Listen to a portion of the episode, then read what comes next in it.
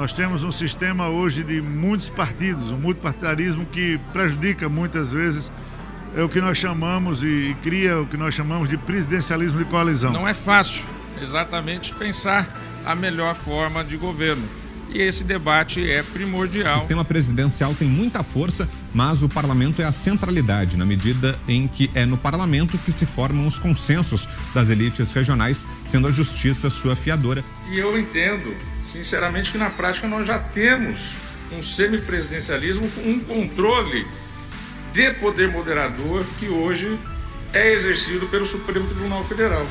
O centro da política já é o parlamento. E digo mais, já é o parlamento como é próprio de uma democracia representativa. Executivo, judiciário e legislativo devem ser harmônicos entre si, cumprindo cada um com as suas prerrogativas constitucionais.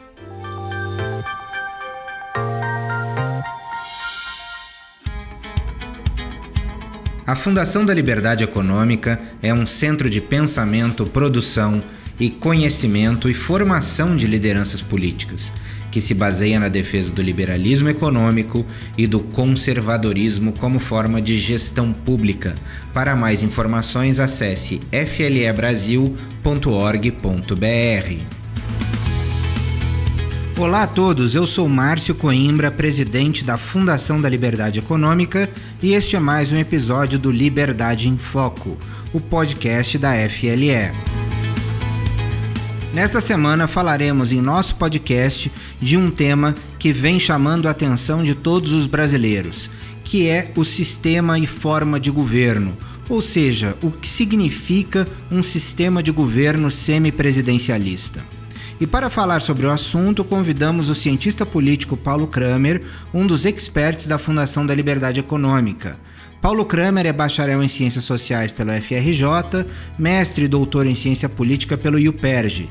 Fez palestras e conferências sobre política no Brasil e no exterior e é autor de cinco ensaios de política: liberalismo, conservadorismo e neoconservadorismo. É professor aposentado de Ciência Política da UNB, consultor de empresas e assessor parlamentar. Paulo, é uma enorme satisfação recebê-lo mais uma vez aqui no podcast da FLE, o nosso Liberdade em Foco. Seja muito bem-vindo. Muito obrigado, é uma enorme satisfação para mim também estar aqui conversando com você e com o público da FLE.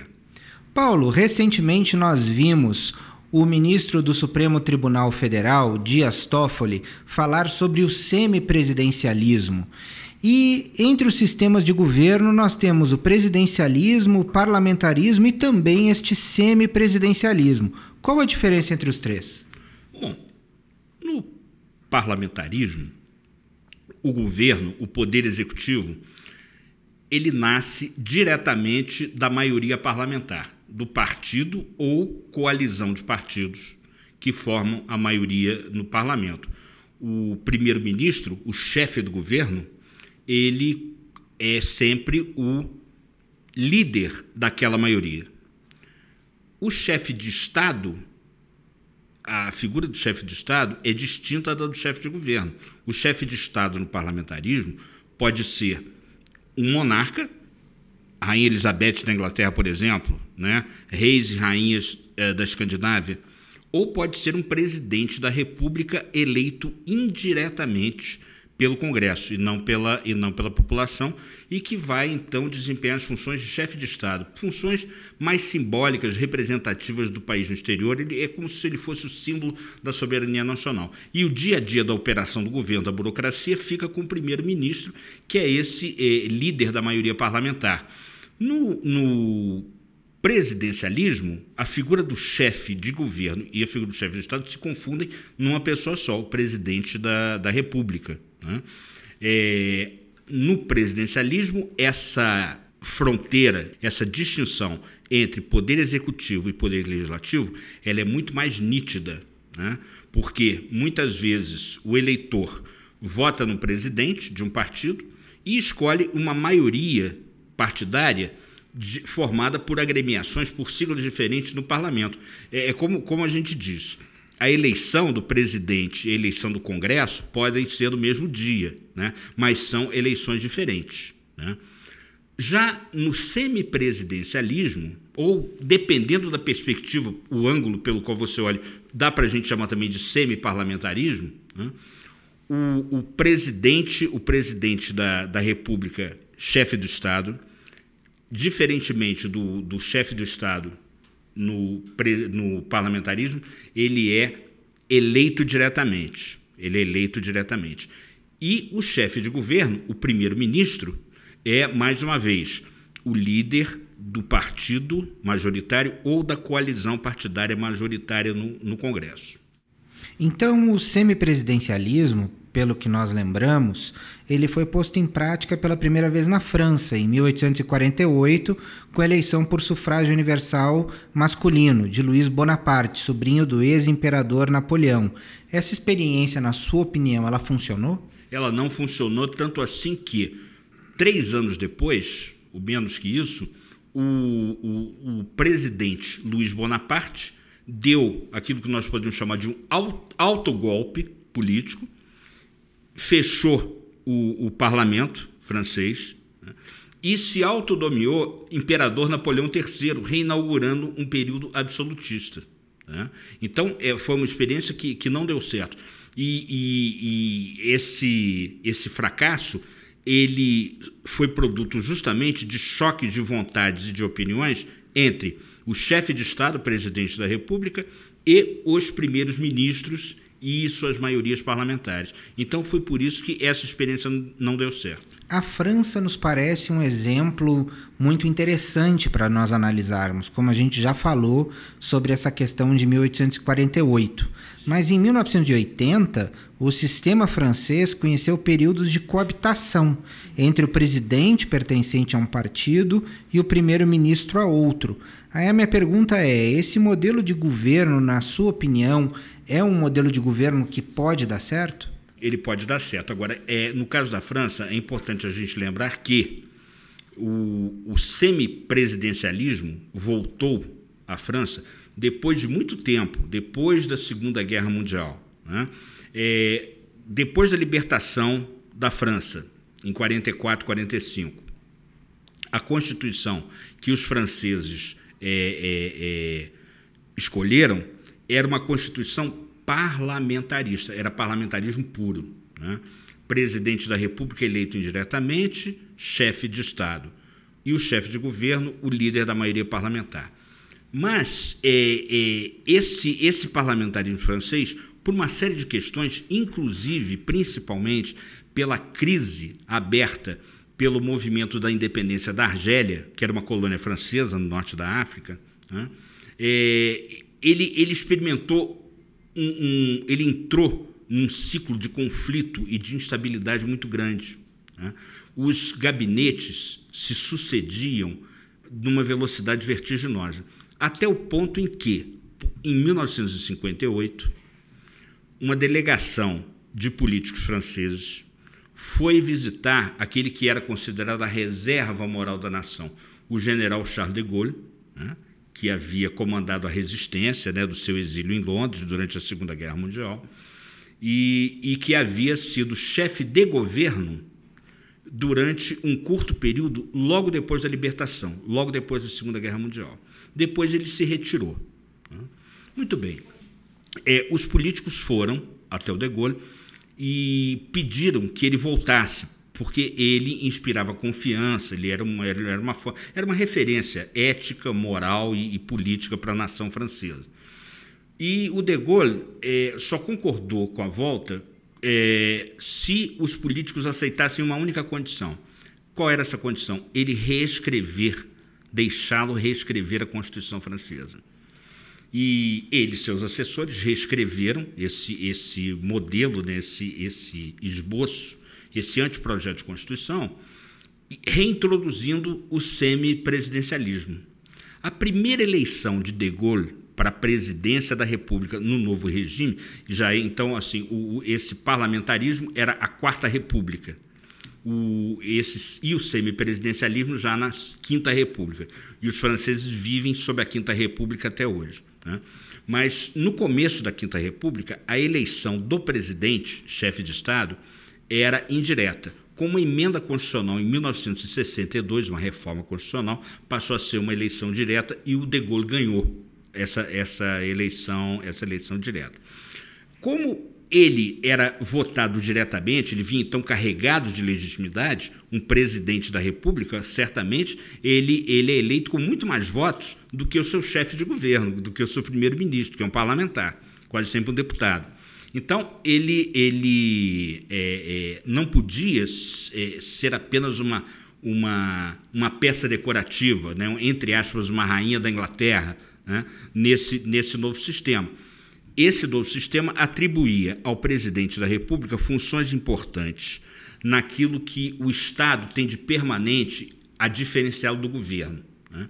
Então, relações internacionais, forças armadas e estruturação do, do, do funcionalismo público. Para o chefe do governo, para o primeiro-ministro, ficam questões ligadas às políticas econômicas e sociais, né, que mudam de acordo com as conjunturas. Né? Então, ele, ele nesse, nesse, nessa experiência, é, deu certo. Tanto que o, o, o semipresidencialismo francês está aí até hoje. Quando é que se deu essa chamada coabitação? Quer dizer, o presidente da República, chefe de Estado, é, de, pertencente a um partido, e o chefe de governo, primeiro-ministro, pertencente a outro partido.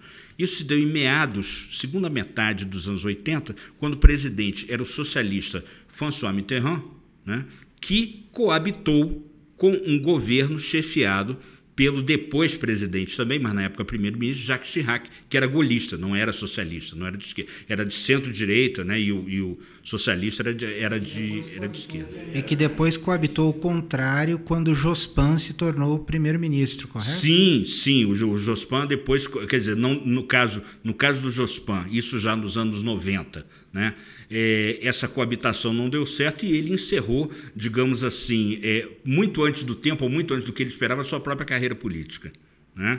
Então você veja que, mesmo num país de sólida tradição política, uma cultura política que a gente pode considerar desenvolvida, né?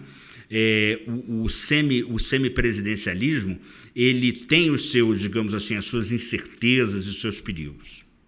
E Portugal também já adotou o sistema semipresidencialista em 76. Exatamente. Isso funcionou para os portugueses? Então, olha, tem, funcio tem funcionado até hoje. Tem funcionado até hoje. O, o presidente da República é eleito, é o chefe de Estado, e o líder da maioria parlamentar é o chefe de governo. Mais recentemente, o que, o que nós é, vimos né, em Portugal foi o governo da chamada geringonça. Né? Quer dizer, é um, é um, é um governo que, que, reúne forças de esquerda, mas forças de esquerda muito díspares, né? quer dizer, você tem de reformistas até revolucionários. Né? Mas que, é, é com, com, o primeiro-ministro Antônio Costa, isso uh, tem dado certo, tem funcionado, né? e o convívio com o presidente da República, né? É, o Marcelo, tem sido, tem sido um convívio respeitoso e a coisa tem funcionado razoavelmente bem.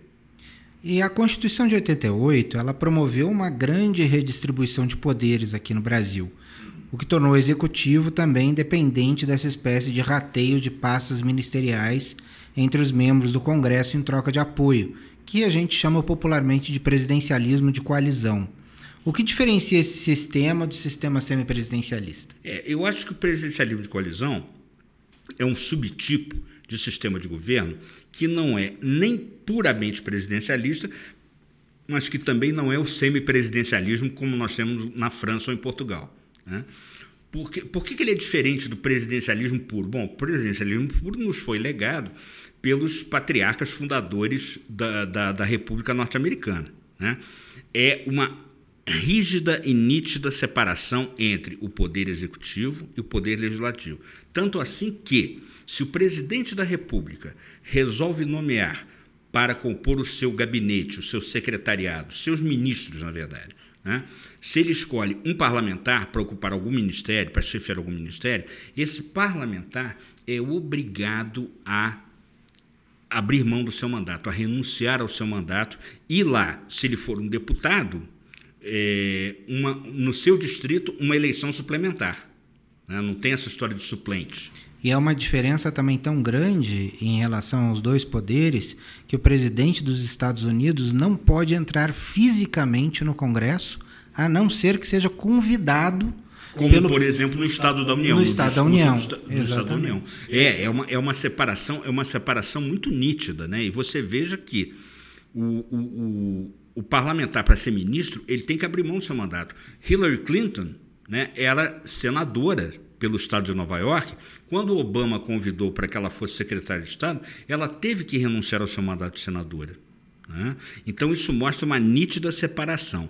Essa, essa, essa, essa movimentação de um político que está no parlamento e vai para o gabinete, vai, vai ser ministro, né? ela é típica do parlamentarismo. Porque é exatamente isso, a base de sustentação e de legitimação do governo é a própria maioria parlamentar. Então não tem problema algum no parlamentarismo. Agora, no presidencialismo de coalizão, a brasileira, como nós estamos vendo aqui, nós temos essa característica que, na verdade, é uma característica do parlamentarismo. O congressista, senador ou deputado, é convidado, né, se licencia, assume os suplentes, né, e ele vai exercer, pelo tempo que, que ele contar com a, com a confiança do presidente da República, vai exercer aquela pasta ministerial. Né? Então, se dá esse, esse trânsito, essa passagem, né, que, não, que não ocorre no presidencialismo puro.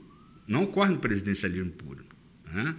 E, e, também não é semipresidencialista, porque o, o nosso regime não é semipresidencialista, por quê? Porque nós temos um presidente da República que, apesar de depender né, do, do Congresso para apoiar os seus projetos, né? e isso envolve o rateio de pastas ministeriais, como você mesmo lembrou, é, ainda assim, ele continua reunindo na pessoa dele os dois papéis, o de chefe de Estado e o de chefe de governo. Né? Enquanto no, no, nós sabemos que no semi, é, é, é do semipresidencialismo, né? É, essas, essas figuras são diferentes. Né? O chefe de Estado no semipresidencialismo ele é eleito diretamente, né? e enquanto que no parlamentarismo o chefe de Estado ou é um monarca ou é um presidente eleito indiretamente pelo Congresso. Né? Mas e tem o chefe de governo. Considerando isso, é, ao adotar o semipresidencialismo, como defende o ex-presidente Michel Temer, é, isso poderia, na, na, sua opinião, ter uma solução viável para as crises na política brasileira? Olha, eu gostaria, mas infelizmente eu não consigo ser otimista com relação a essa alternativa, pelo seguinte: eu considero que, apesar de todos os avanços institucionais que nós tivemos é, nessa longa tra transição democrática, eu considero que a nossa cultura política ainda não está suficientemente amadurecida. Não é? Para resistir a um confronto de vontades entre um presidente da República, que é eleito diretamente por 50 milhões, 60 milhões de votos, né? e, e, muitas vezes o, seu, o, o deputado que vai ser o seu primeiro-ministro chega lá com algumas dezenas de milhares ou centenas de milhares de votos. Não importa, a gente sabe que Michel Temer ele era um anão eleitoral, mas um gigante político dentro do Congresso é? Mas ele sempre passava raspando lá pelo MDB de São Paulo, é? Então, eu acho que surgindo um choque de interesses, um conflito de interesses, um choque de vontades entre o, o presidente da República e o primeiro-ministro num possível semipresidencialismo brasileiro, né, talvez as nossas instituições não resistissem. Nossa, muito obrigado, Paulo. Acho que você conseguiu aclarar muito essa questão para os nossos ouvintes. E aqui chegamos ao final de mais um podcast. Espero que todos tenham gostado desse episódio que tratou do sistema semipresidencialista e todas as discussões acerca dos sistemas de governo em outros países e que também poderiam vir a ser adotados no Brasil. Muito obrigado, professor Paulo. Eu que agradeço e espero ansiosamente voltar aqui para conversar com você e com o público da Fundação da Liberdade Econômica. E para você que acabou de nos ouvir, muito obrigado pela sua audiência. Para mais informações, acesse o site flebrasil.org.br e siga as nossas redes sociais no Facebook e Instagram, arroba FLE Econômica e no Twitter, arroba FLE Brasil. Nosso podcast está disponível em sua plataforma de áudio preferida. Você também pode seguir o nosso podcast no Spotify, Amazon, assinar no Apple Podcasts e se inscrever no Google Podcasts ou no Castbox e favoritar no Deezer. Desse modo, você receberá uma notificação sempre que um novo episódio for ao ar. Eu sou Márcio Coimbra, presidente da Fundação da Liberdade Econômica, e este foi mais um Liberdade em Foco. Um grande abraço e até a nossa próxima conversa.